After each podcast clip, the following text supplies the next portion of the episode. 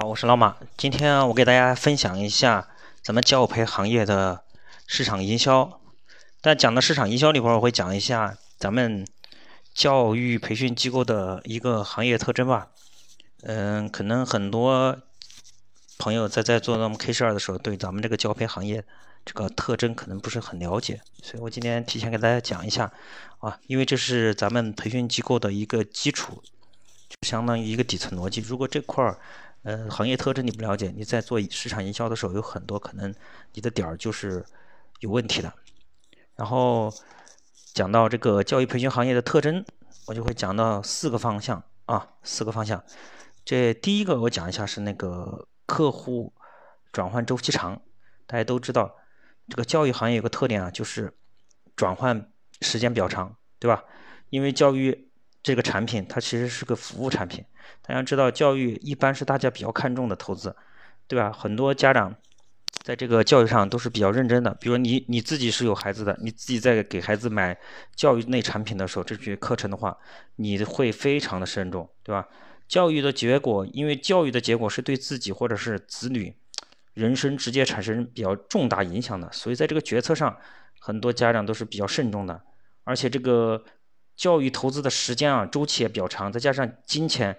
成本也不低啊，因为咱们有些课程像少儿英语都有些都是在一万七八、一万五六，这属于正常价位了，所以都是价格来说都是不是很低，所以很多客户都会处于长时间的观望啊或者比较啊，这个情况是比较多的，所以相对来说客户的转换周期就比较长。第二，决策决策群体吧，决策群体和付费群体和消费群体不一致，这个就是什么意思呢？就是咱们。咱们这个教育产品啊，消费者和使用者是不一样的，就是分离的，对吧？这个问题在教育市场是比较常见的一点，因为，呃，也是很头痛的一点。什么意思呢？就基本上是你在未成年人，就是大学之前啊，高中呃大学之前，这个教育付费群体大多是父母，对吧？因为孩子没有没有上大学，他之前他身上是他是没有钱的，而且他自己没有那个。没有工资，所以他是没有费用的，没有费用，他要报这些课程，他是没有钱的。但是这个咱消这个产品的使用者，这个消费就是消费群体，他是学生，但决策群体他有时候是父母，有时候是学生，所以他不是呃不一致。比如说，那学生他有些，比如说看高三的学生啊，高二、高中的学生，基本上是他的他有决策群，比如说，哎呀，我自己是使用者，我是消费者，对吧？消费群我。我自己有可能，我交交个班课，可能两三千，这家里面钱一交，然后我自己就把名报了，可能家长都不出现，对吧？这个，所以这种营销可能就你要针对你的人群，还有你的学生的特质，你要了解，对吧？决策群体不一致，这也是一个比较特点鲜明的一个特点。第三个是重口碑营销和成果积累。咱们的口碑营销是什么呀？教育培训行业这是最重要的一个方式。转介绍大家都知道什么叫转介绍，转介绍就是口碑口口相传嘛，对吧？比如留学咨询市场，非常大部分客户其实是来自上一年客户的推荐。越是这种大产就大单产品啊，越是这种有信任的客户，就是这种 QL 这客户，他介绍的客户才是这种长期的稳定的，而且出大单的可能性比较大。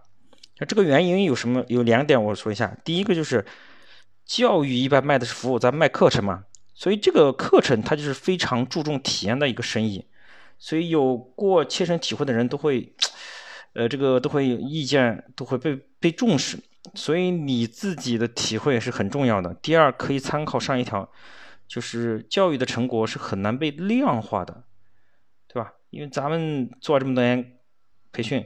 没有办法去量化，很多机构就是打着说，哎呀，给你提高多少分儿。其实，在很多机构上是没有说保分这一说的，对吧？因为这个东西没办法去量化，因为你在学习的过程中，你很难清楚判断这个教学成果到底是因为这个学生本身呢，还实力好、认真的负责了，还是因为你的教学能力？他因为有很多种可能性，对吧？就跟这个学生成绩。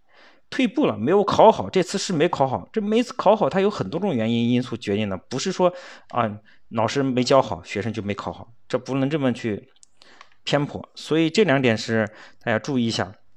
所以口碑和体验。第四个我说一下专业化机构和专业化服务。这个不管是学生还是家长，对于教育机构的期待其实都是比较专业化的。嗯，比如老师的教学经验有没有？老师的经验多少年了呀？有没有教材呀？或者是与直研的规对应公司做做的，首先自己要把自己当做一个专业的机构来对待。其实我见过很多一些创业者开始都觉得，哎呀，我刚开始不靠谱啊，或者我自己呃一个小作坊啊，自己没有信心呢，没有高规格的标准要求啊，所以是不是会给会不会给消费者留下好什么不好的印象啊？其实没有必要啊。因为你在刚开始的时候，你的小机构小是有小的原因，小有小的做法，对吧？所以咱们在在那个做的过程中，你就不断发现，你呃机构越来越专业化，越来越那个服务和越来越专业化，对吧？这就是整个行业这是个趋势。好的，今天我就分享到这里，啊，谢谢大家。